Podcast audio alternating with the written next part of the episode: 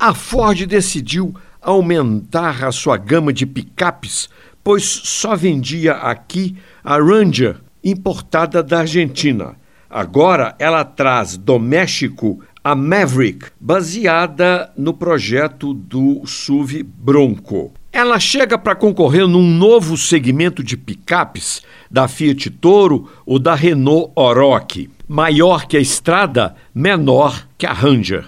Tem motor 2 litros turbo a gasolina de 253 cavalos e tração nas quatro on demand, quando necessita. A Maverick é o carro certo com o preço errado, pois a Ford está pedindo 240 mil reais, ou seja, mais cara que a Toro Diesel, também 4x4, e praticamente o mesmo preço que a Ranger Storm, que é uma categoria acima.